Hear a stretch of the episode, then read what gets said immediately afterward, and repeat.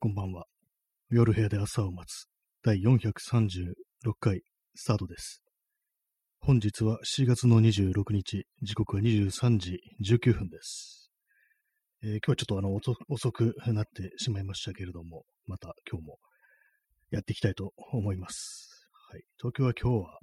雨のち曇りという、そういう感じでしたね。結構強い時間、強い時間じゃないや。強いね、雨が降ってるそういう時間帯もありましたけども、まあなんかまだね、よくわからない天気ですね、本当にね。梅雨はなんか行ったのかなと思いつつまた戻ってきて、で、その戻ってきた梅雨もなんかどこにいるのかみたいな感じで、たまに戻ってきたりまたどっか行ったりみたいな、そういう感じになってますね。はい。えー、今日のタイトルは、あの、どうでもいい記憶っていうタイトルなんですけども、あの、この放送で私、たびたび言ってますけども、なんかこう、街のね、こう、街にまつわる、なんかこういろいろどうでもいい記憶、誰もね、こうみんな覚えてないような、そういうどうでもいいような場所、本当に何もね、何かがあるというわけでもない、ただのこう、街角みたいな場所、そういうものにこう関するちょっと思い出みたいなものをね、こう、文章としてまとめて、人にして、したらどうかな、みたいな話をね、こうしたんですけども、まあそういう話をしといて全然こうやってはないんですけども、ちょっとネタを書き出したぐらいで全然こうやってないんですけども、最初にあれそれ言い出したのっていつぐらいかなというふうに思って、で、なんとなく、なんとなくこう自分のね、こう前のポッドキャストのね、過去回とかをね、こう聞いてたら、でも去年のね、10月ぐらいにね、言ってるんですよね。まあまあ時間経ってますからね、こう、ちょっとジンでも作ってみるかみたいな話をしたのが、こう去年のね、こう10月どぐらいであると、どうもそのぐらいであると、私の体感ではなんかね、こう、1月くらいかなみたいなね、ことを思ったんですけども、それがね、思ったより前のことだと、次出しが時間が経ってるっていうことで、まあこれはちょっと、ね、良くないなということをね、思ってるんですけども、まあ、やるやる言っててやらないっていう感じになっちゃってますからね。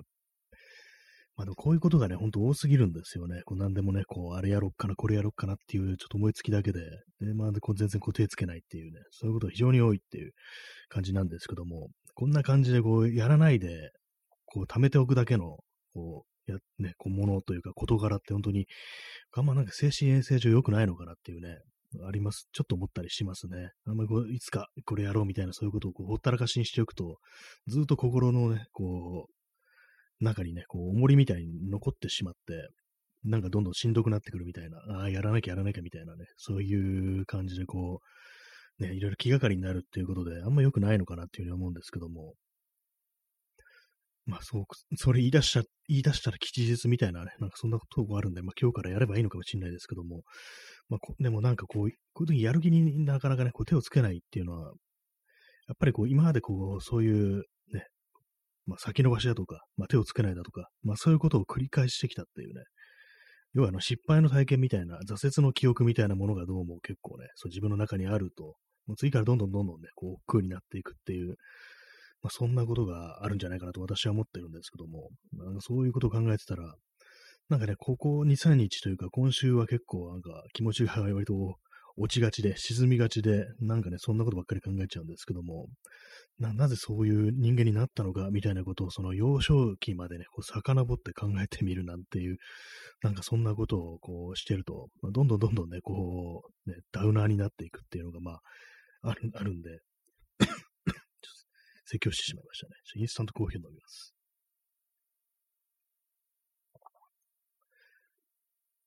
まあね、そういう感じでね、こう昔のことを振り返るのって、まあ、基本的に良くないなっていうふうに思うんですけども、まあ、ね、まあ、そういう感じで、こう、そのね、なんか記憶みたいなものも、そういうなんか街のね、街に関するどうでもいい記憶とかね、そう思い出みたいなものも、何かしらこう文章という形でこう、ね、供養していけたらいいのかななんていうふうにこう思ったりしますね。まあ、ただ私はもうこれまでそんなね、あれ、ちゃんとした形に文章したことないというか、まあ、せいぜいブログぐらいですよね。まあ、そのぐらいしかないんでね、なんかジンとなるとちょっとね、どうなんだろうっていうのはありますけども、まあ、ジンといってもいろいろありますからね、普通になんかこう、ウェブページとかで公開するみたいな、そういうね、デジタルとしてのジンもあり、なんかそれかまあ電子書籍だとか、あるいは印刷してっていうね、で、あと販売するとかしないとか、なんかそんなのがいろいろありますけども、去年結構考えたのが、まあ、基本まあその、ウェブで読めるようにってして、で、紙もちょっとプリントして、それは売るみたいなね、そんな形ことをなんかつらつら考えた時ありましたね。でもそれがなんかね、結構もう前の話っていうね、去年の10月とかって考えると、このね、時のた、ね、時間の経つのが早くってちょっと嫌になっちゃいますね。なんかこう積極的になんかこう自分を嫌な気持ちにさせていくっていうね、なんかそういうところもあるからと思うんですけども、ただただね、そんな別に時間が経ったとか気にしないでただやればいいっていうね、まあ、そういうことなんですけども、何かこう本当にこう自分のね、気分気分を悪くさせるようなね、ことをね、なんかずっとなんかね、考えちゃうっていう、そういう傾向にありますね、本当にね。まあ、今年ね、今年も7月、ね、7月半分過ぎてますけども、7月26日ですけども、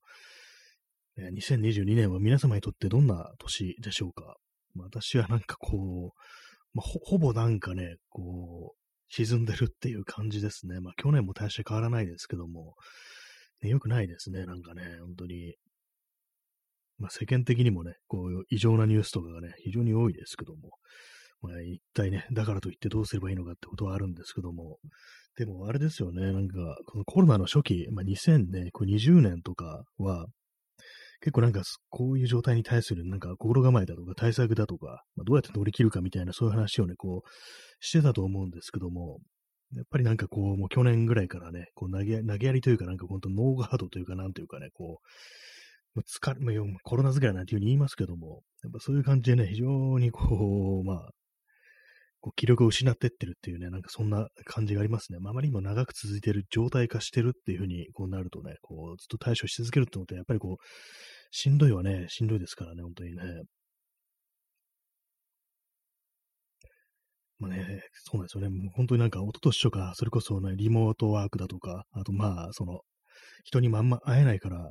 あの頃はね、こう真面目にみんな外出ませんでしたからね。まあそういう時に、あの、それこそズームとかね、そういうビデオ会議、ビデオ会議というかね、ビデオ通話でこういろいろやり取りをして、何度かね、こう、精神状態を保って、こう頑張って乗り切ろうみたいな、そういうね、ちょっとあの非日常的な、そういう、まあ、こう言ったらあれですけど、盛り上がりみたいなね、ものってちょっとあったと思うんですけども、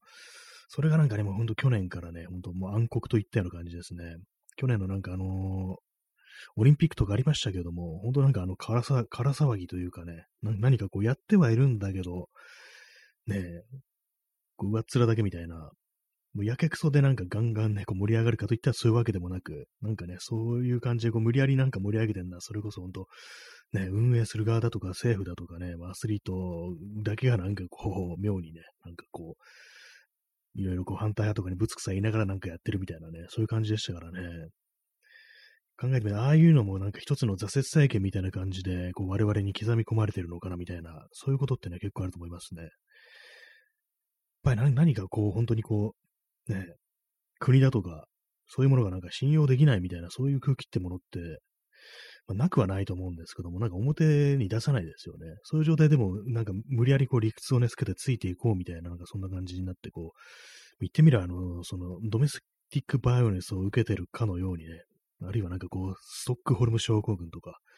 まあなんかその、ね、この国という政府というものに対してなんかそういう気分でもって接している人がなんか非常に多いんじゃないかみたいなことはね、ちょっと思ったりしますね。はい。ね、なんかこう、また再びしんどくなってきましたね。本当なんかあの、コロナがね、すっごい増えてきましたけども、でさらになんかあれですよね、新しい、なんかあの、サル痘だとか、いうのもあったりして、まあ、あれはあれで、なんかね、こう、感染するのがね、こう、あれなんですよね。感染する人たちのなんか属性みたいなのにこう差別的になんか言及してるっていうね、なんかあれも WHO がなんかそういうような発表してるっていうようなことを、どうもなんかまあちらっと見たらなんかそんな感じに見えたんですけども、どういう意図があってあんなことをしてるのだっていうね、ことは私は思うんですけども、非常になんか嫌なね、気持ちになりますね。まあそうですよね。あと、そのコロナの新しい変異株みたいなのもさらに出てきて、もう、本当これはいい加減にしてくれみたいなね、感じですけども、やっぱりこう、まあ、結構ね、こう、普段なんかなんてことない感じで振る舞ってても、割になんかダメージを受けてるのかもしれないですね。こう、自分ではこう意識してなくても、なんかね、こう嫌な、ね、嫌な嫌な感じになってきたというね、そんな感じですけども、まあ、なってきたというか、ずっとそうなんですけどもね、本当になんか、ね、そこが見えねえなっていうね、そんな感じでございます。はい。で、さっきあの、まあ、街にね、街のどうでもいい、街角に関する記憶としてなんかこう書こうかなみたいな話をしましたけども、これもあの、去年のね、10月ぐらいにあの、ラジオトークとかでね、こう喋ったんですけども、あの、坪内洋蔵っていう作家の、作家が書いた、あの、東京っていうね、あの本なんですけども、これまあ、あの、ね、一回その話をしたんですけども、結構その街にまつわるね、こう、昔物語、昔の物語っていう、そう記憶の物語ですよね、個人的な。まあそういうものとしてね、こう非常に良かったなっていうのがあって、なんとなくその時のね、こう、ラジオトークの回をね、聞き直してたんですけども、なんかまたね、その坪内洋蔵の東京、これ結構分厚い本でね、400ページぐらいあるんですけども、それをなんとなく読みたくなってきて、まあ、結構ね、この手のコラム的なものっていうのってなんか割に求められたりしてないかなみたいなね、ことを思って、っていうのも私自身がそういうのもっと読みたいみたいな気持ちになったりして、まあ、それはあのー、結構ね、あの、身の回りの人のね、こう、ツイッターだとか、あとブログだとか、あとま友人とかのね、書い書いてるね、こう、文章とか、まあ、そういうのでね、読むのがすごく好きなんですけども、なんかどんどんそういうものをね、皆さん、みんなに書いてもらいたいな、ないな、書いてもらいたいな、なんていうふうに思って、で、よく考えたら自分もそういうことやろうとしてたよなと思って、で、いつぐらいに言い出したんだと思ったら、まあ、去年の10月だったということで、まあ、これあの、言い出しっぺがやれよみたいなね、感じになりますんでね、ちょっと、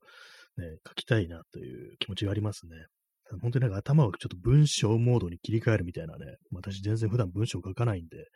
それがなんか結構ね、ちょっと難しいというね、感じですね。まあ、難しい難しいって言,、ね、言ってる時間の方が長くなっちゃってるのは非常になんか不健全な感じですけども、まあ、なんかどうでもね、こう文章な、文体なんかどうでもいいからっていう感じで、ね、羅列でもいいじゃんかっていうふうに思いますね、本当にね。えー、P さん、えー、エリートパニック感がすごい。サル痘に関する医者の見立て。ああ、そうなんですか。やっぱ WHO がね、そもそもそういう発表をしてるってことで、何かこう、ね、ああいうようなこと言っちゃうっていうのは一体な、どういうこう意図なのかみたいなこと思ったんですけども、まあ、エリートの側がパニックを起こしてるっていう、まあ、いろんなところでなんかそういうに言われたりしますよね。あの、原子力災害とかがあると、まあ、こういうことがあると、そのね、庶民、よく知らないね、こう一般のね、こう市民が、こう、こういう事故に際して、非常になんかこう、パニック的な反応するんじゃないかっていうね。だから、それを見越して我々なんかこう、対処しなければならないみたいな。要はそういうね、そういうふうに思い込んでなんかこう、まあ、あわあわしてると。ね、いう、それ自体がまあエリートがパニックを起こしているってことで、なんか、確かエリートパニックっていう風にね、呼ぶなんて話を聞いたことありますけども、今回もなんかそういうところがあるんですかね。やっぱりこう専門家ね、専門家とかね、いろいろテレビだとか出てきてるみたいですけども、私テレビないでよくわかんないんですけども、なんかね、こう、そうなんですよね。結構、よくわからんことを言うなとかね、普通に間違えたりするななんていうことはまあ思ったりしますね、ああいうのね。えー、P さん、マジョリティを安心させようという意識だけが暴走。ああ、なるほど。そういうと結構わかりやすいですね。マジョリティだけをこう安心させ安心させようっていう、まずそこをね、こう、騒がないようにさせようっていうことで、なんかこう、ね、そういうふうになるっていうね、その意識だけは暴走っていうのは、こう、非常にわかりますね。えー、ダーマさん、えー、同性間のみで伝染というデマ。これ、サル痘ですね、サル痘の。そうですね、まさしくこれ、マジョリティを安心させようということで、皆さんね、マジョリティには、こう、関係ありませんよ、大丈夫ですよっていうのを言うためになんかこう、なぜかこう同性間のみでというね、わけのわからん文言がこう、ね、付け加えられるみたいなね、同性間、それ要は粘膜の接触ってなったら別に男女でもね、こう、なるってことだからなんでそういうようなね、注意喚起じゃないんだって感じのことをね、こう思いますけど、なぜそ、そこで同性という言葉が出てくるのかっていうね、まあ、それも本当にこう、ね、数の多いね、マジョリティを安心させるためみたいなそこだけが暴走するっていうね、それなんか非常になんか納得がいくような、そんな気がしますね。えー、ソロムさん、えー、漂流教室のペスト編。まあ結構そういう展開だったんですね、漂流教室。私結構もう前に、もう10年以上前にね、私人から借りて漂流教室読んだという記憶があるんですけども、そうですね、ペスペストね、確かにあった気がします。ね、あれもね、ほんとほんと子供たちだけのね、状態ですからね、めちゃくちゃなことになりますよね。まあ大人、まあ大人がいてもそれこそね、今言ったみたいなね、こう、エリートパニック的なね、ことがね、こう起こるんでね、まあそれはまあ子供はちょっと関係ないかもしれないですね。えー、ストロムさん、えー、感染したと言ったら殺されるので、黙ってたら被害甚大。ああ、それはね、こうね、もう殺して、こう、消してしまおうみたいなね、もう本当にその感染源を断ってしまうみたいな、そういう、まあ非常にこう、過激なね、過激というか、なんていうか、こう間違った反応ですよね。それ、それでまあ殺されるから黙るっていうことでね、そしてたらもうどんどんどんどん増えていくということで、余計にまあこう良くないっていうのありますけども、まあコロナのね、本当コロナにおいても、結構そういうのね、ありますよね、やっぱりね。初期の頃とかなんかそんな話とかね、こう、ね、感染したって言ったらもう何、どうせ外をね、出歩いて、お突き歩いてたんだろうみたいなね、なんかそういうのとかあったりして、結構ね、その感じでこう言えないなんていう人ももう、まあまあいたんじゃないかっていうふうに思うんですけども、そうですね、あのね、あの、県境とかをまたいで移動するのも、と、なんかこう、やっぱり嫌がらせされるみたいなね、そんな話は本当ざらにありましたし、まあ、去年ぐらいまでまだありましたよね、そういうのはね。まあ、今年はどうだかわからないですけども、なんか本当にこう剥き出しになるというか、そういう時にね、こう人間本来の神性みたいなものがこう出てくるなんてことを思うんですけども、えー、これが今、まあ本当にこう、死亡率としては、ね、こう、まあ、かかったら即死ぬみたいな感じではね、まあないですけども、もしこれが本当に非常に致死率の高い、こうね、病だったとしたら、こうね、みんなどんな反応したのかなっていうふうに、こう、ちょっとね、思っちゃったりしますね。まあ、もちろん、まあ、これまででね、ほんと亡くなってる方も非常にまあ、たくさんいるというね、ことでね、非常に楽しいんですけども、えー、去年とかね、人がね、死にましたからね、一昨年も人が死にましたからね、本当にね、いろんなとこ本当にこの、ね、こういう、この騒ぎや、騒ぎというか、まあ、ウイルスがもたらした様々な、こうね、一次被害、二次被害で、ね、どんどんどんどん人が死んだというね、まあそういう年月なんですけども、まあ非常になんかこう、ね、思い起こしても嫌な気持ちになるっていうか、まあ今回ね、またこう増えてきて、なんか不安になりますね、本当にね、本当にいついつ自分がみたいなことをどうしてもこう考えちゃったりしますね、どうしても。まあ、P さん30分延長チケットありがとうございます。これで18枚になりました。もう、すごいです。もう完全もう無敵な感覚ですね。これはね、もう18枚もこう、延長チケットあったらもう永遠にこう話せるぞみたいなね、感覚にこうなりますね。ありがとうございます。ね、この、あれですね、結構長いですね。なんかこの毎日ログインするとあの、ポイント100もらえるっていうやつ。ね、今であの、執行する形になってましたけども、100ポイントが上限で、そこからなんか、そこからあの、なんかこう、ある程度期間経つと消えるって形でしたけど、今蓄積するっていう感じになって、私もなんか2000円ぐらいね、こう溜まってるんですけども、だから他の人にこうどんどんどんどんね、こう、延長チケットとかね、ギフトとか送ったりしたいななんていうふうに思ってるんですけども、なかなか最近ね、こうリアルタイムでこうライブで聞ける、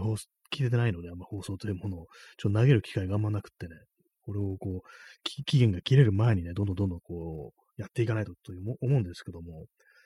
前もね、同じようなあの感じでこうギフトポイント貯まるよっていうのは、キャンペーンがあったんですけども、その時もね、結構頑張ってこういろんなところにこう送ったんですけども、あれですね、結構その最終的にちょっとね、あの、250ポイントぐらいね、なんか残しちゃって、なんかもったいないことしたな、みたいなね、こう、そういうことをね、思ったりしましたね。ありがとうございます。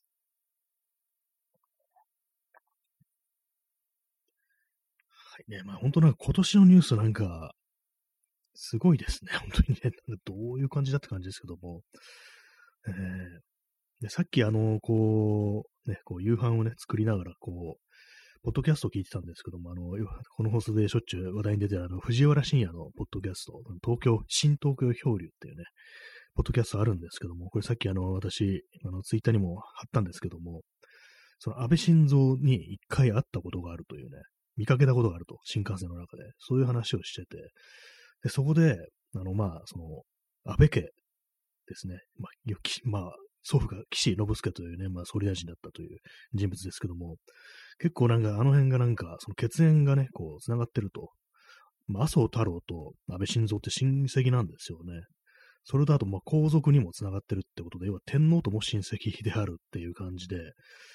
あそういえばそうだったよなと。まあ、前にも聞いたことあったんですけども、普段忘れちゃってるんですけども、あの二人って親戚なんだよなっていうね、こと思うと結構なんか不思議な気持ちになりますね。なんか結構その辺の世襲だなんだのね、政治家っていうのは本当なんか親戚だらけなんだなっていうことをまあ結構思ったりするんですけども、普段ね、そういうことを意識しないですけども、そういうものをね、可視化してみ、ね、こう、それをなんか念頭に置いていろいろこう人間関係図みたいのを見てみると、なんか同族にね、こう支配されてるみたいなね、感じにちょっと思えてきたりしますね。でね、天皇とも親戚であるってことで、何かこう、脈々とね、そういう血というものにこれがね、なんかこう、ね、ある意味、支配されてるみたいな、なんかそんな感覚を得てしまうんですけども、まあ、興味のある方がいたら、こう、ね、藤原信也の新東京ヒョール、ね、私はこれ毎回楽しみにこう、聞いているのでね、まあ、おすすめしてるんですけども、よかったら聞いてみてくださいというね、話でした。ね、他の人のね、ポッドキャスト、他の人って今のはこう、ね、写真家であるね、有名人のね、ポッドキャストですけども、なんかここれ良かったよっていうのはなんかどんどんこう、共有していきたいですね。結構探すのって大変ですからね、あの、ラジオトークにしてもね、ポッドキャストにしても自分に合った、あ、これ面白いっていうのって結構ね、大変なんで、だからもう適宜ね、なんかこう、これいいぜって感じでね、こう、お勧めしていくっていうね、ことをね、こう、したいですね。こうもう様々なコンテンツが溢れてると、本当自分で検索っていうのだとね、結構大変なんでね、こう自分の信頼のおける人だとか、自分の好きな人だとかね、よく聞いてる放送の人、そういうね、なんか人がこうおすすめしてるものっていう感じでね、こうどんどんどんどんこう、ね、ディグっていけたらなんていうふうにまあ思うんですけども、まあ、そんな感じで皆さんもこれがいいぞっていうのありましたら教えてください。コメントでもね、こう、お便りでも構いませんので。はい。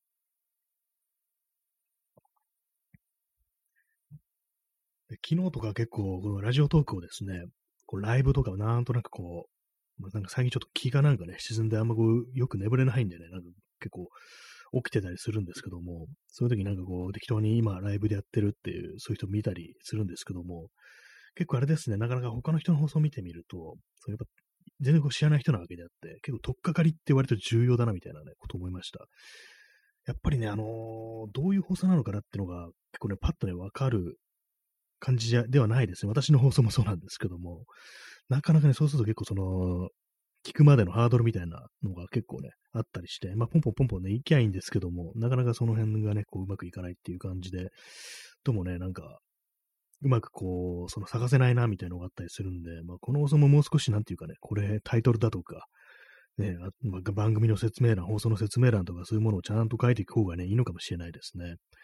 あんまりね、こう、ない、どういう内容なんだろうっていうのがちょっと読みづらいようなね、そんな感じにどうしてもこう、このラジオトークっていうサービスの性質としてありがちっていうね、のがあるんで、実際も私もね、本当になんかこう、フォローしてる人とかは、まあ、他の SNS、ツイッターとかで面白かった人だとか、あとなんかコメントをいただいてたとかね、まあそんな感じでこう、ね、こう、そそっちに、そちらさんの放送に飛んでフォローするなんていうね、なんかそんな感じのことが多いんですけども、なかなかね、こう、本当になんかこうインターネットっていうのはコンテンツに溢れすぎてて、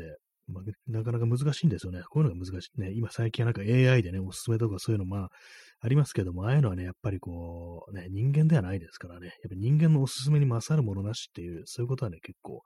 感じたりします。ね、だからやっぱりどんどんね、こう、人におすすめしていかないとなんていうふうに、こう、ね、おすすめをおすすめするって感じですね。よくわかんないですけども、ね、どんどんどんどんこう、進めていきましょうというね、まあ、そんな感じのね、ことを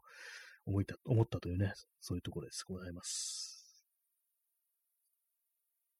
まあ、ポッドキャストはなんかこう、ポッドキャストの方がやっぱりあの、人柄というか、なんというかね、その放送の性質みたいなのがちょっと見えやすいような気がしますね。なんか自分でもね、具体的にどう違うのかよくわかんないですけども、なかなかね、こう、ね、ちょっと難しいところあるんですよね。今言いながら、今難しいところあるんですよねって言って、今直前に今自分が 何を言ったのか忘れました。えー、今ちょっとあの、脳がね、スパンって飛んだんでね、ちょっと今、後から聞いたらよくわかんない感じになってるかもしれないですけども、ちょっと失礼 しましたという感じで、ちょっと言い訳させていただきますけども、えー、ダーマさん、えー、議長の番組時々聞いてますが、コメントしにくい雰囲気です。あ、中トロ議長のね、番組ですね。私、中トロ議長、議長さんじゃなくてね、まあ、議長がすでに継承なんでね、議長っていうふうに私も、ね、故障させていただきますけども、そうです。ね、私もね、結構聞いてるんですけども、えー、そうですね、あの、結構他にね、たくさん人がいるから、なんかこう、勢いがあって、割と結構難しいですよね。私もたまにコメントとかね、こう、するんですけども、で、まあ、必ず拾ってくれるんですけども、ちょっと気の利いたこと考えてると、その話題がね、ちょっと先に行ったりして、結構これなかなか反射神経いるな、みたいな感じで、ね、結構ね、難しかったりしますね。そんな感じで私、あの、ギフトを送るだけみたいなね、感じになっちゃってるんですけども、結構コメントはコメントでね、あのコメント筋みたいなそういう筋肉ってものが結構必要だったりして、ね、本当なんか重要な、結構ね、このラジオっていうものをね、盛り立てるね、本当なんかそのコメントくださるね、こうリスナーさんというのは非常にこう、ね、ありがたい存在だと思いますね、本当にね。それで本当に話もどんどんね、こう先にこう転がっていくしっていう感じでね、皆さん、ね、この放送コメントくださる皆さん、本当にみんなセンスがあるというふうに私はこう思っておりますのでね、本当になんか嬉しいんですけども、結構ね、人数が多いっていうのはね、そう弱点ありますね。やっぱりね、こうたくさん人がいるから、どんどんどんどんこう、流れていくっていう感じでね、拾う方もね、拾う方で大変ですよね、あれね。でも議長は全部拾ってるからな、やっぱなんかこう、ラジオをやってる人はすごいなと思ったんですけども、であの、中トロ議長さん、前にあの、ツイキャスであの、マリオカートの実況っていうのやってて、まあ、ゲーム実況ってやつですよね。それやってて、そのなんかゲームやりながら配信してるのに、喋りがなんかこう、ずっとなんかちゃんとしてて、でもなんかその、やっぱそうするとあの、指の方がちょっとね、集中しにくくなるんでしょうね。ちょっとあの、順位が結構下の方になってるって感じで、ちょっと面白かったんですけども、そのね、レースに勝つよりも、その喋りを優先してるというね、様が結構面白かったですね。でもよく操作しながらこんだけ喋れるよな、みたいなこと思ったんですけども、私だったら本当なんかどっちかに意識いっちゃってね、もう全然おろそかになるなと思うんですけども、なかなかね、ああいうのやってる人もすごいですよね、本当にね。他のことやりながら喋るってのはなかなかのね、本当にものですね、本当にね。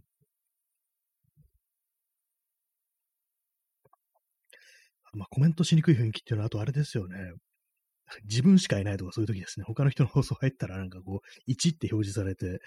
あ、今、ね、自分しかいないってなって、え、ここで出るのもなんかちょっと失礼だみたいな感じで、でもコメントするのも初めてだからちょっと何を言っていいかね、こう、わかんないっていう感じで、私なんかそういうね、あんまコメント的なものをね、結構インターネットで他の人に絡んでいかないっていうね、こう傾向にあるんで、割となんか自分ではなんかね、こうするのに、すごくね、引っ込み思案なところがあるんですけども、そういうのもあったりしてね、なんか全然こう気の利いたことを言えないっていう、まあそういう弱点があり、なんかそういうものを一度修行という感じでね、どんどんどんどんそういうのやってみるなんていう期間があってもね、こういいのかもしれないのかなっていうことをね、若干こう思ったりするんですけども、なかなかね、こう、これは難しい問題です、本当に。こ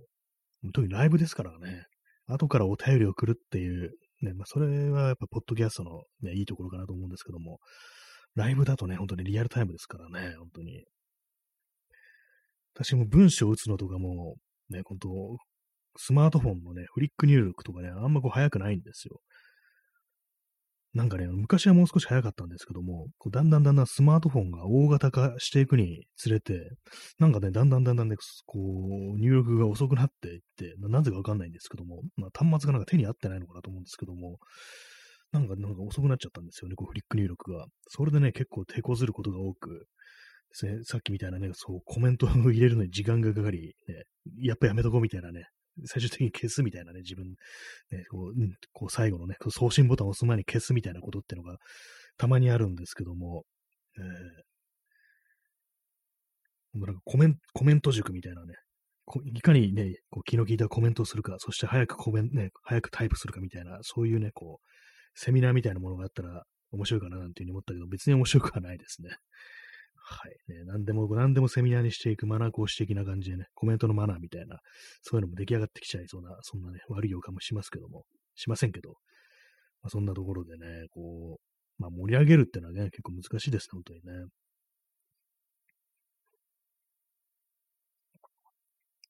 まだ結構この最初の頃は、この、私がこのラジオトーク始めた最初の頃は、ライブがなかったんで、あれなんですよね、お便りという形だったんですけども、あれはあれでなんかこう、ふわっとしたね、こう優しい感じがね、あって、こう、良かったですね。まあ、未だにまあ、それは機能してるんで全然 OK なんですけども、やっぱりあの、ポッドキャストとかね、収録をなんかこう、あんまやらなくなってしまったというのもあり、やっぱりそっちも大事だなということはね、こう、まあ思ったりしますね。やっぱ、ライブにしろ、収録にしろ、まあ、どちらかもね、どっちもね、なんか、その、出せない特有のね、雰囲気みたいなものがあるんでね、やっぱ両方ないといかんよな、みたいなことはまあ思ったりしますね。コーヒーを飲みます。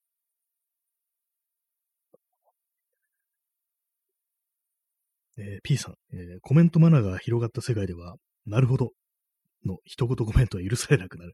あ、もうちょっとありそうです。ありそうですね。それね、人によっては なんかな、なるほどだけの言い逃げやめてね、みたいなね、なんかそういうこと言ってる人いそうっていうことをちょっと思ったんですけども、なんかね、ほんとわかんないですからね、こういうのってね、コメントマナー。なんかみんなそれぞれがね、それぞれ自分のなんかこうマナーみたいのがあって、ね、そういうのが当たり前なみたいな感じでね、こう主張するっていうね。なんかあのー、インターネットって結構そういうの、そういう垣根を越えて繋がれるみたいなね、国のね、こう、ボーダーとか、まあ、そういろんなね、こう、そういうものをね、超えて繋がれるみたいな、そういう幻想ってあったと思うんですけども、ほんとどんどんどんどんなんかね、ダメになってってる気しますね。本当なんかね、それこそツイッターだとか、まあ、ウェブサイトとか、まあ、ウェブ上で見られるなんかいろんなこう、やりとりですね。こう、双方向のね、ああいうの見てると、で、ね、なんかあれなんですよね。どんどんどんどんなんかちょっと噛み合わないことをね、なんか言ってるというか、クソリップってやつですよね。そういうものがすごく増えてるような気がして、うわ、これ何も分かってね、みたいなね、こんな感じで、まあ何も分かってねって言い方もちょっとあれですけども、まあずれてはいると。まあずれた上でこう、ね、互いにこう、やっぱりあの、すり合わせていかなければならないっていう、まあ、自分の発したね、ことをそのまま理解してもらえるというふうに思思わない方がいいっていうのは、まあ、そういうこと思うんですけども、にしてもなんかこう、ちょっと異様な感じのね、こう自分の思い込みみたいなのも全開でこう、なんかブチ切れてるみたいな、そういう光景もね、なんか非常になんか多く見られるような気がして、なんかこの、なんかね、これ1年ぐらいで、なんかすっごい増えたような気がします。まあ私のなんか捉え方というか、精神状態というか、まあそういうものでなんか、そういう嫌な部分が見えてきやすくなってるのかもしれないですけども、なんか本当になんかこう、すれ違いみたいなね、ものがすっごく増えたような気がしますね。怖くなりますね、ああいうの見るとね、なんだっていう感じで。まあそういうね、自分も何かこう、ね、自分、まあさっき言ったみたいに、自分の言ってることがね、こう伝わって当然みたいにね、ちょっと思ってしまってはいけないので、やっぱそこは本当なんか言葉を尽くさなければならないなというね、ことですね。P さん、えー、QT でなるほどは即ブロック法。あありましたね。QT っていうね、なんか引用 RT っていうの今公式にね、機能ありますけども、それが実装される前は、あの、QT ってつけて、で、そこにまあ自分のね、コメントをね、こうつけるっていう感じ、コメントとかね、そうツイート、つぶやくっていうね、感じだったんですけども、ね、手動のまあ、その引用リツイートみたいな感じですよね。そういうのがあったりして、で、まあ、その辺、それでなるほどって書かれたら即ブロックみたいなあの、引用ね、引用リツイートで切れてる人ね、結構いますよね。あれなんか、まあ、変なね、変な絡み方する人もまあいるっていうのは、こう、あるんですけども、まあ、にしてもちょっと切れすぎじゃない、怒りすぎじゃないかな、みたいなことをね、そういう光景って、まあ、たびたび見るんでね、まあ、一応ね、公式に実装されてる機能なんですけども、なんかその機能を使うのはおかしい的な感じのまあ雰囲気も思ってる人もまあたまにいたりして、なんかこう、この、このね、機能を消した方がいいっていうふうにもこう、思うんですけども、どうなんですかね、あれね。あれ、本当なんか、リツイ公式リツイートと、ね、引用リツイートの機能をなくした方がなんか良くなりそうな気がするんですけども。まあ、これあの、まあ、解雇趣味というか、まあ、昔のツイッター良かったな、みたいなね、まあ、そういう考えなのかもしれないですけども、なんかねやっぱり、こうね、なくしてほしいですね、本当にね。あと、人のいいねが、こう、流れてくるとか、あと、人のいいね見れるのもちょっとやめた方がいいかもしれないですね。あと、リツイート数が表示されるとかね、いいね数が表示されるっていう、まあ、これなんか本当に全部の機能を消して、原初の状態に戻すみたいなこと言ってるね、そんな感じになってますけども、やっぱりこう、争いのね、種をどんどん潰していくっていう感じで、まあ、そうすると、それはそれでなんか今度はね、こう、個人個人がこう、ね、アカウントがこう、島のようになってしまうっていうね、そういう感じになりそうですけども、まあ、この島の、人間が島のようになるっていうのは、これ確かにイギリスかどっかの詩人のね、こう言葉で、こう、ね、人はあの島ではないというね、まあ、要はあの、人間同士ね、なんだかんだ言ってこう、繋がり合って生きているものなのであるっていうね、そういうことらしいんですけども、ね、人間はもう、ま、まあ、島ではないというね、こういうそういう言葉を残した人がいるんですけども、まあそうするとね、そういろんな機能を消していくと、えー、今度また島に戻ってしまうのかなっていうふうに思うんですけど、まあそっちの方が平和といえば平和なのかもしれないですね。まあ、ただ人は減るというか、まあ、実際、まあ、ツイッター人減ってますけどもね、やっぱりこうね、たまに思い出すんですよ。昔のタイムラインとか、みんながツイッターにいた頃みたいなね、そういうことをたまに思い出してね、こう、メローな気分にね、こうなるんですけども、えー、今本当に少なくなって、こう、私のね、こう、友人とかもね、こう全然、どんどんどんどんね、こう、この世界から撤退していってるっていうね、まあそういう感じなんですけど、まあその方がいいのかもしれないですけども、ね、やっぱね、こう、心がちょっとね、どうかしてしまったとか、気分悪いとかね、そういうのあったら、まあ全然こうやめるのが正解だし、あと時間取られちゃうとか、まあそういうのもあると思うんですけども、でもなんかやっぱりこう、一末の寂しさみたいなものは感じてしまうというね、そんなことを思ったりしてるね、こうめんどくさい、ね、こう、中年男性なんですけども、ね、嫌ですね、っていうね、ことを自分に対して思いますね、本当にね。まあでも本当コロナとかで、こうあれですよね、こう、まあ簡単に集えるっていうことができなくなり、で、まあそうですよね、こう、リアルで会えなくなりっていう感じなんですけども、まあそういう時にね、なんかこうやっぱ、こう集まれれば、リアルで集まる場の代替として、こういうなんかこうインターネットみたいなものが、こう、あったらよいいのかなと思って、まあそういうのってなんかあの、ツイッターが機能しそうな気がするんですけども、このコロナ前にツイッターというものはね、こう過疎になってるというね、なんという巡り合わせしようかって感じなんですけども、こう、いざ、なんかこう、機能しそうだっていう時にはね、こうなんか廃墟になってる的な感じでね、非常になんかこう、じくじたるものがこうあるなというふうに思うんですけども、結構なんかね、友人とね、こう会ったりして、まこう、あれなんですよね。本当なんか気軽にね、こう連絡取れなくなり、で、まあツイッターみたいな場所にみんないなくなり、そうするとあの、リアルでね、別に普通に連絡先とか知ってても、あの、声をかけるのが結構なんか難しくなるっていうか、結構ハードルが上がっちゃうっていうのがこうあったりして、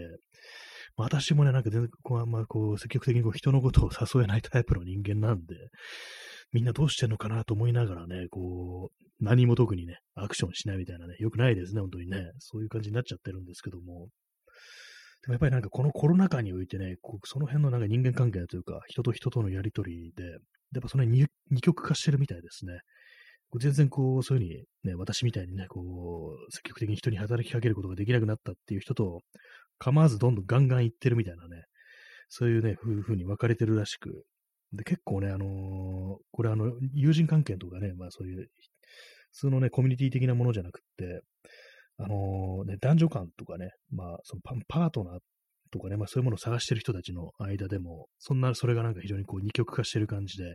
本当なんかこう、自分からガンガンこう誘っていくタイプの人はね、本当す、すごいな、なんていうんですかね、こう、入れ食いみたいな状態になってるで、みたいなね、ことを言ってる人が、こう、いまして、なんで今関西弁なんだよって感じですけども、そういう風になってるんですよ、みたいなことをね、書いてる人いましたね。まあ、ここでなんかね、こう、自分が急になんかいろいろこうね、こう企画して、こういろいろ声をかけたりだとか、まあそういうふうにできる人間になるかというと、それもなんか、ね、こう、わかんないというか、変な感じもするんですけども、まあ考えてみると、今までの人生、ね、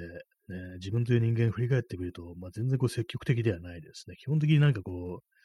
う、ね、受け身な感じでは、こうあり、まあ若い頃から、まあそうですね。まあ自分で声かけないこともないですけども、うん、まあ、ね、まあ、その人間関係にもよりますけどもね、本当にまあ非常にこう仲のいい、ね、友人間でも、まあいいとこ、まあ五分五分ぐらいの、ね、感じですね。誘いこう、ね、率としては。まあ五分五分だったらまあまあかもしれないですけども、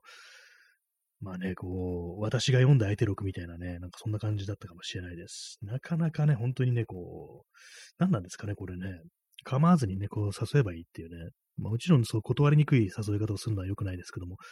もしね、僕まあ普通にこう空いてたらどうみたいな感じで、そういう感じで行けばいいのに、なんかあれなんでしょうね。こう、ちょっとあの、その日、そのね、あんまこう、乗り気じゃないだとか、まあその予定が合わないだとか、まあ、そういうことやるのは多分こう、怖いんでしょうね。それ今言ったし、一切ね、別にこう自分という人間が、にこうね、非があるだとか、まあね、まああったとしてもね、あれですけども、まあそんな感じ気にすることではないのに、なんかこう考え込んでしまい、ひょっとしたらもうね、僕はいらない子なんだみたいなね、なんかそういう感じになるっていうのはね、なんかどうもありがちな気がするんですけども、まあ、なかなか一朝一夕にそういうものが、ね、人間がなんか変わるかというとそうでもないのかもしれないですけども、まあね、まあ人間がね、そう一朝一夕に変わることもないっていうのも一つのまあ思い込みかもしれないんで、まあその辺は無視した方がいいのかもしれないですね、本当にね。まあ、急に今自分は違う人間になりましたぐらいの感覚で言った方がなんか人生健全にこう過ごせそうなね、気はしますけども、なかなかね、それができないっていうのがなんかこう、あれですね、なんか脳からドーパミンが出にくいのかなみたいなことをね、ちょっと思ったりして、なんかこう、何かをするときに、よくなんかこう、新しいことを始めるときに、こう、楽しいとかね、ワクワクするとかね、期待に満ち溢れてるとか、なんかそういう表現をする人いるんですけども、私はなんかね、なんかこう、新しいことをするときに、まあ、まずこう、不安みたいなものがね、ほんとなんかすごく濃く出てくる、こう、タイプの人間で、まあ、これはなんかあの、アジア人はなんかもうそもそもそういう傾向にあるみたいなね、なんか特に日本人はなんかそんな傾向にあるっていう、まあ、これなんかこう、根拠があるのかないとか、わからないようなね、こう、インターネット上でよく見られるね、こう、考え方ですけども、まあなんかそうなんですよね、こう、非常になんかネガティブなね、ネガティブなものの考え方をするっていうのが非常にこうあるらしく、まあ、これが何かこういろんなことをね、妨げてるななんていうふうにこう思うんですけども、ぱりあれですね、まあそういうふうにあの、やっぱりあの言葉で、こういろいろなんか人間ね、人間言葉でいろいろ伝えていかなければならないのかなっていうね、そういうことをなんかこう思ったりします。やっぱこう、誘ってもらったらね、こう、やっぱ誘ってくれて嬉しいということをまあ相手に伝えるというね、まあそういうところですよね。そういうのもなんかしゃこり事例とかじゃなくて、もう心からのね、言葉としてこう、相手にこう伝えられるように、なんかこう、ね、修行した方がいいのかなぐらいのね、こう言葉とかね、まあ、こう磨いていかなきゃいけないのかとちょっと思ったりするんですけども、まあ、そういうのもあってなんかね、こう、なんかこう、やるやる言っててやってない人というものもね、なんかこう言葉の持つ力みたいなものをね、今一度こう、ね、そういうものがなんかこう重要になってくるんじゃないかみたいなことを思ったりして、なんかこの、こういう話ね、なんか前もね、このラジオ放送でしてると思うんですけども、同じ話何回もしてお前全然こう一歩も進めてねえじゃねえかみたいなこと思われそうなんですけども、まあそうなんですよね。まあ言葉が大事だっていうのはあるんですけども、まあでもこう、まあ前の放送でも話しましたけども、この国の特に男性というね、こう、ものは、まあ、この国にだけじゃないと思うんですけども、まあ、人になんか言葉にするのが苦手で、もう態度でね、こう分かってもらうだとか、不機嫌に、ね、こう振る舞ったりだとか、まあそういうことがすごく多くて、まあそれもなんていうかね、こうなんでそういう風になるかというと、ね、男、大の男がね、ベラベラ喋るんだとかね、こう、理屈っぽいだとか、なんかやっぱそういうようなことを言われてるというところで、でそういう思い込みというか、ね、偏見みたいなものとか、まあそう、ね、トクシックマスキュリティみたいなやつですよね。英語にしちゃいましたけども、有害な男らしさみたいな言葉ありますけども、まあそういうものがなんかこう、そういうものが端を欲して、発してか、なんか言葉というものに対してこう非常に雑な扱いをするっていうのがこう、あるんじゃないかなというふうに思うんで、まあ、そういう中においてこう、文章だとかね、まあ、喋る言葉とか、まあそういうものの、こう、そういうものをなんかどんどんこう、磨き上げていくっていうのは非常にこう、ね、いいことなんじゃないかなと思うんですけども。で、あの、この間あれですよね、あの、小田島隆っていうコラムニストの人がこう亡くなりましたけども、なんかあの人のね、あの人の方はなんか一冊ぐらいしか読んだことないんですけども、その最後のコラムみたいのをね、こう書いたのを読んだら、結構ね、なんか感動的というか、なんかやっぱりこれからのね、こう、時代、ね、結構その、まあ、いろんな人が今文章を書いてるけど、で、今、そのライターとかね、そういう人たちも、こう全然ね、どんどんどんどんなんかね、こう、ね、食えなくなってるみたいな、そういうふうにね、みんな感じてる人が多いかもしれないけど、まあ、これからの世界で必ず言葉が必要とされるっていうね、その文章を書いて、表現するっていう、まあ、そういうものがこう必要とされる時代が来るんじゃないかみたいなことを言ってて、なかなかこう、最後、最後の最後になんかいいことを言うなみたいなことを思ったんですけども、やっぱりなんかそれいう感じでね、それもね、言葉ですからね、人をなんかこう勇気づけたり元気にするのも言葉っていうものがあり、その言葉っていうとね、私は結構思い出すのが、こうあの、東京ナンバーワンソウルセットというね、あれはな、な、なんですか、ミュージシャンというか、バンドというかユニットというか、まあ、ラップユニットというか、ラップクルーというかよくわからないですけども、人たちがいるんですけども、そのね、あの、で、こう、ラップというか、朗読というとか、詩を担当してるあの、ビッケっていうね、人がいるんですけども、その人のね、もう結構だいぶ昔のインタビューをなんかね、何かでこう読んだんですよ。多分古本とかでなんかね、見たと思うんですけどたまたま。そこのインタビューで、自分がなんか本当にね、本当になんかそこの方に沈んで落ち込んだ時に、でこう、一番力になったのが、音楽じゃなくてあの言葉だったっていう風に言ってて、なんかそれすごくね、こうもう相当前に読んだんですけども、すごく印象に残ってて、まあその東京ナンバーワンセットってね、まあその言葉を大事にしてますけども、一応音楽ね、こう、ミュージシャンっていうね、ことですから、そういうね、そういう音楽に携わってる人が、そういう時にこう、自分をこう救い上げてくれたのはやっぱり言葉だったっていうことをこう言ってて、なるほどなんていうね、ことを思ってるもうすごい長いことを覚えてるんですけども、まあそうですね、言葉は大事だなっていうね、ふうに思います、本当に。なんかこう、無下に扱ってはこういけないのだなということを思うんですけども、なかなかね、こう、勢いに任せてこう雑なこと言っちゃったりだとか、まあこう、人をなんかね、良くない気味させる言葉とかをね、こう、発してしまったりするんですけども、ちょっとなんかね、こう、もっとまともなことを喋れるように、まともなっていうかね、こう、もう少し人にいい作用をもたらすような言葉というものを発せられるように、こう、修行する、修行つったら大げさですけども、なんかね、こう、もう少し鍛錬を積んでもいいのではないかみたいなことは、まあ思ったり、こう、しますね。まあ、まあ、自分ではね、こう、自分の放送というものがどういうものなのかってあんまりこう見えてこないんでね、自分では自分のことわからないって言いますけども、まあ、この放送でもなんか、ね、聞いてる、ね、聞いてくださってる皆様がどういう感じでどういうことを思ったのかっていうのはあんまりこう、ね、まあ、単純にあの話が面白い、面白くないとか、話題が興味ある、興味ないとか、まあそういうのはあると思うんですけど、何かこう、もっと根底のところでちょっと元気になったとか、まあそういうような、ね、こう作用があればいいな、なんていうふうにちょっと思ったりは、こうしてるんですけども、私はですね、まあ、他の人のこう放送から結構そういうものはね、受け取ったりしてますね。まあ、音声コンテンツだとか、それこそさっき言ったみたいな、ね、こう、ブログだとかね、こう、ツイートからもそうですよ。ほんといろんなね、こう、力をね、こう、分けてもらってるな、なんていうね、ね、ことを思いますね。お、おめえらの元気をね、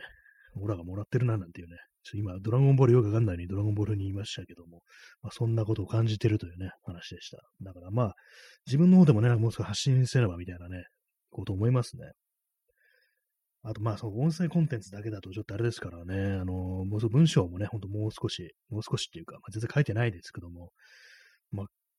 書けたらいいな、なんていうね、ことをね、ちょっと思いますね、本当にね。はい、えー、インスタントコーヒーを飲みます。まあ、なかなか難しいですね、本当いろいろこう、他の人の放送とか聞いてみると、パッと聞いてね、パッ、と聞いて、その放送、まあ今日だったら今日のね、放送にこう、さっとね、こう入ってきて、あちょっともう少しこれ聞いてみようかなみたいにこう思える放送をやるっていうのはなかなか難しいななんていうふうにこう思うんですけども、ね、なんかよくわからない感じの話からね、話をしてるなってなるとどっか行っちゃうっていうのもあるし、あんまりこうマイナスなことばっかり言ってても、なんかこれ聞いてると暗い気持ちになりそうだなみたいなね、そういうのもあったりしてね、こう、離脱っていうのがこう、増えそうなね、感じであるんですけども、そういうものにちょっとね、配慮してね、何か、何かこう、もう少しね、この、この放送聞いてたいな、みたいな風に思えるっていうね、そういう感じの放送をやっていきたいな、なんていう風に、こう、思いつつ、もう始めてからね、ね、2年ぐらいたと、いや、なんだろう、2020年ですからね、21年の8月で1年、ね、22年の8月で、まあ、ちょうど2年ですね。まあ、もう2年近いということですね。来月の15日でもうちょうど2年という感じです。最初ね、このラジオトーク収録からこう、スタートしましたけれども、まあ、この2年振り返ってみると、まあ別に変わりないなっていう感じですね。なんかね、進歩してるかと聞かれると、まああの、声がまあ通りやすくなったっていうのはまあある。けど、まあそんくらいかなみたいな感じですね。なんか、割と 人間的な成長みたいなのは特にないですね。本当にね。あんまりこうそういうなんかこう、まあ、変わらないなっていうね。変わらないのがいいの、いいところっていうのもそういうのもありますけども、まあ、もう 前進したいところでもあるなっていうのも思うんでね、やっぱりこうなんか前進できてないっていうのは非常になんかこう、しんどいっていうか、こう、まあ、よく言いますけども、一日ね、一つでも昨日より良くなれたことがあったら、ね、いいっていうね、ことはあるんですけども、まあ、私、今日ね、昨日より良くなったことって聞かれると、まあ、ないことないですけども、あんまりにも軽微だな、みたいなね、感じですね。なんかもう、まあ、この辺がなんかちょっとね、捉え方がなんかネガティブに過ぎるのかもしれないですけども、えー、本当は小さなことでもやっぱり喜ばないいけないんですけども、まあ、それすらもね、それすらも許さないような、まあ、そういうね、時代ですよ、本当にもう。時代のせいにしましょう。ね。あれですよ、あの、私がその悪い時代というね、言葉で思い出すのが、あの、森山大道っていうね、あの、有名な写真家がいますけども、あの人がこう、多分、これ1960年代ですね。あの、新宿が、で、なんかね、結構その、デモ安保関係のね、こう、デモから発展して、結構その騒乱みたいなね、状態になって、機動隊とかが出てきて、結構その、割となんか暴力的にね、なんか対応したみたいなね、なんかそういう事件があったらしいんですけども、その時にまあ、その通りがね、新宿のね、いつもいる街がこう荒れてるわけですよ。そう、荒れ狂ってるわけで。で、結構その機動隊とかも実力行使みたいな感じで、で、それに対してこう、石とかで投げてる、ね、こう、デモ隊みたいな人たちがいてっていうね、感じだったらしいんですけども、まあそういう中でね、こういろいろこう、かいくぐって、で、まあちょっとその路地裏みたいなところの飲み屋みたいなところちょっと入って、入ったら、あのー、同じくね、こう写真家の、で、結構有名なね、あの、中平拓馬っていう人がいて、で、そこでこう、まあ、話をするわけですよ。お互いまあ写真をね、撮りに来たりしてたんでしょうね。そこで、その中平、中平拓馬の方が言ったのが、こう、悪い時代だよっていうね、なんかそんなことを言ったなんていうね、話があるんですけども、それをなんかこう思い出しますね。こう、新宿のこう裏通りの飲み屋のね、なんか、私の想像するね、頭の中のね、光景ですけども、なんかバーカウンターみたいなところでね、こう、外でうわーってなんか、こう、いろんな声が聞こえたりね、こう、騒音が聞こえてるのをね、バックにこう、悪い時代だよって言ってるね、そういう男がいるっていう、なんか目に浮かんでくるんですけども、まあね、悪い、悪い時代だよというね、なんか、つぶやいてますね。まあでも、こう、家でね、家でつぶやいてますね。部屋でつぶやいてるって感じなんですけども。まあどうなんですかね。まあでも2010年代というものも、なんかこう、悪い、ね、時代だよというふうに、ね、なんかいろいろ言ってたような気もするんですけども、何、なんかこう、時代というものをなんかね、どうしても考えてこう、しまいますね。なんかね。時代といえばね、なんかこう、ちょっと今日、そのまあ、小田島隆関連のなんかもいろいろね、読んでて、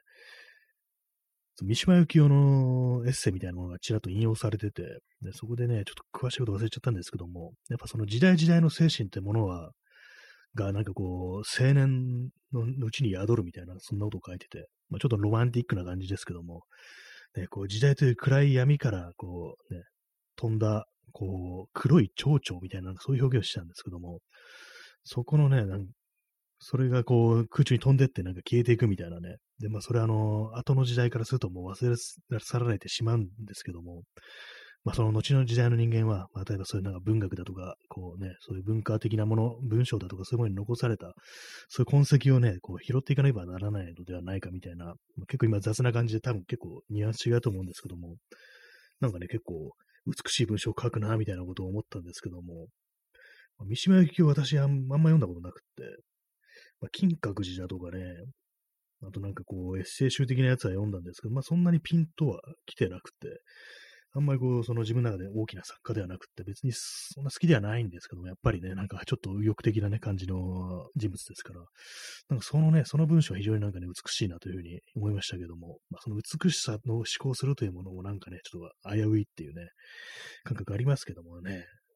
右翼の美学みたいなね、右の美学みたいな、なんかそんなことはまあ思ったり、こう、するんですけども、まあ、ただその文章に関しては非常になんかいいなというふうに思ってしまったというね、そんな感じですね。私としては、あの、作家としては、あの、その、三島由紀夫といろいろ対立してたね、大江健三郎の方がこう非常に好きなんですけども、ね、大江健三郎の、こう、結構有名なね、こう小説で、個人的な体験というね、こう、タイトルのね、こう小説があるんですけども、そこからちょっと取ってね、あの、私、自分のウェブサイトのタイトルを個人的な景観というね、こう、ものにしてたりするんですけども、なんか今ちょっとサブタイみたいな感じになってるんですけども、景観ってあの風景っていう意味の景観ですね。景色という意味の景観なんですけども、そういう感じにね、したりしてて、割となんか、大江健三郎の影響は私、大きいような、そんな感じがありますね。特に初期のね、初期大江健三郎結構好きでね、割と読んでたりするんですけども。えー、P さん、えー、美学の政治家。あ、そうですね。美学が先にあって、それを政治化しようとして、最終的にああいうような行為に至るっていう、そういうことだったんですかね。結構なんか、謎ですよね。本当まあ、美学、本当なんか自分のね、こう、体を鍛えて、ね、なんかこう、キメキメになってね、それこそバラの花とかをね、加えて、ね、こう、写真撮ってもらうってね、有名な写真家にね、撮ってもらうっていう感じですけども、あ、P さん、えー、逆でした。政治の美学家。あ、そっちが、政治が先にあって、それを美学としてこうっていう、そういう感じなんですかね。あ、ストロムさん、ファシズム。あ、なんかこう、ナチ、ナチ的なものとこう、相通するというか、そういうところありますね。あの、そうですよね。ナチスもね、非常にこう、その制服だとか、あの、建築だとか、そういう衣装にすごく凝ってて、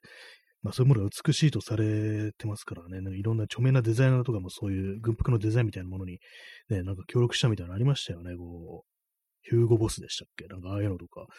あったみたいですけどもね。えー、P さん、ファシズムとは政治の美学か？まあ、まさしくそれがこうファシズムであると。政治を美学にしていくというね、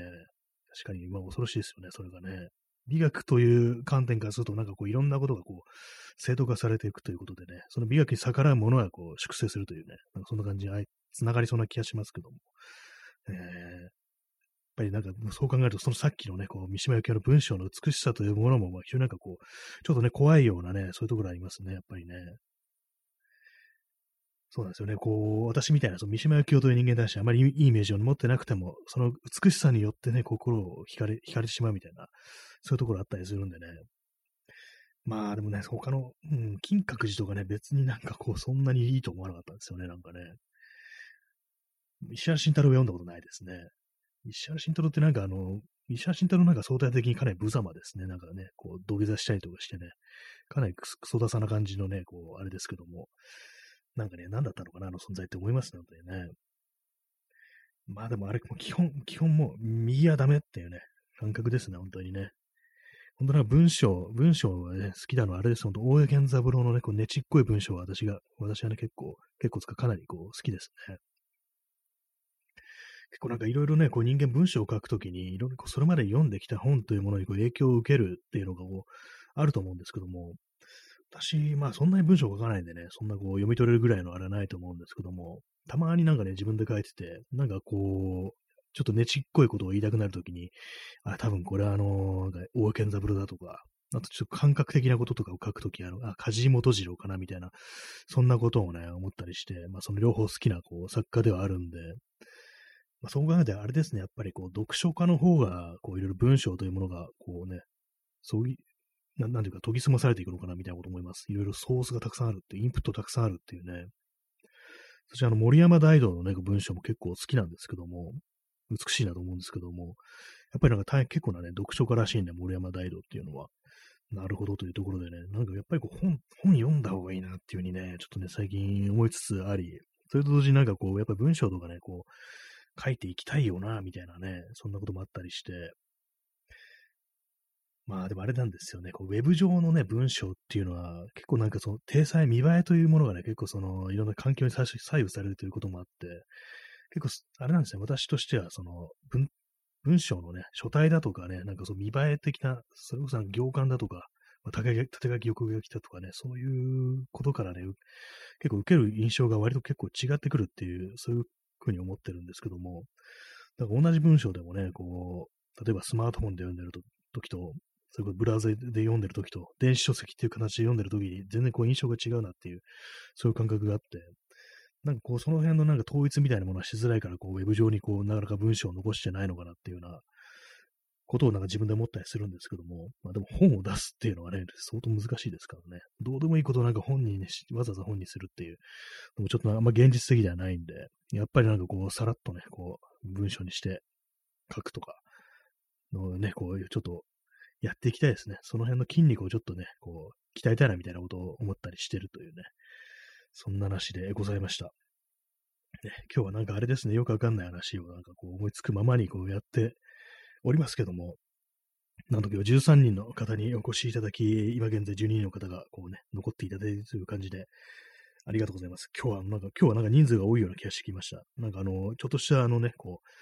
広いところで喋ってるような気がしてきましたね。12人ってよく考えたらね、視覚的に結構多いですよね。12人の前で喋ってるって考えると、結構なんか不思議な感覚があるんですけども、まあ、私はなんかね、こう、そのようなことをしたのは、ね、ことがあんま経験ないですね、本当にね。12人、ね、12人いるっていうね、11人いるっていうなんか映画、アニメ映画があった記憶がありますね。もう全然関係ない形でね、終わろうとしてますけども。まあ、そんな感じで、本日7月26日、日付変わって7月27日ですね。時刻は0時16分です。えー、第3いや、436回目の放送をお送りさせていただきました。まあ、そんな感じで、あの、なんか今日は文章だとか、まあ、言葉の大切みたいな、大切さみたいなものをなんかとうとうと語ったっていう感じなんですけども、まあそういう私がなんかね、こう、あれやるぞ、これやるぞって言ってね、こう、まあ去年の10月に、こう、ジンを作るぞなんていうふうに言って、もう早ね、もう、あれですよ、もう10ヶ月ぐらい経ってるっていうね、何をやってるんだって感じですけども、まあ、んまりその辺はまま気にせず、こう、ね。まあ、基本ね、言葉は大事だという、まあ、そういう言葉っていうものは結構ね、効用があるぞっていうね、効力が大きいぞみたいなことをちょっと念頭に置いて、こう自分のなんか発するね、言葉というものを大切にこうしていきたいな、なんというね、ふうに思ったというね、なんかちょっと綺麗にまとめようとしてますけども、まあそういう感じなんでね、皆さんも何かこう言いたいこととか、そういうものがあったら何かこう、どんどんどんどんね、こう、出していってほしいな、なんていうふうに思ってます。私ね、皆さんの書くツイートだとかね、そういう文章だとか、ブログだとか、そういうものも本当に楽しみにしておりますので、このコメントの、コメントとかね、こうお便りもそうですけども、基本人の、人が何を書くのかっていうのは、すごくね、興味があるという、まあ、そんな話でございました。はい。あ、30秒残ってるって感じでね、なかなかこれ、ピタッとね、こう収めるのはね、結構難しいですね。本当に言いたいことをここまで言って、よし、終わりみたいな感じにならなくって、結構最終的に帳尻合わせるために、こう今言ってるね、割となんかどうでもいいようなね、感じのことを喋る羽目になるんですけども、あれですね、この放送を始め、ね、やってると思いますね。10秒、ね、15秒、20秒って結構長いっていうね、そんなことを思ったという話でございました。そういうわけで本日は皆様ご清聴ありがとうございました。それでは、さようなら。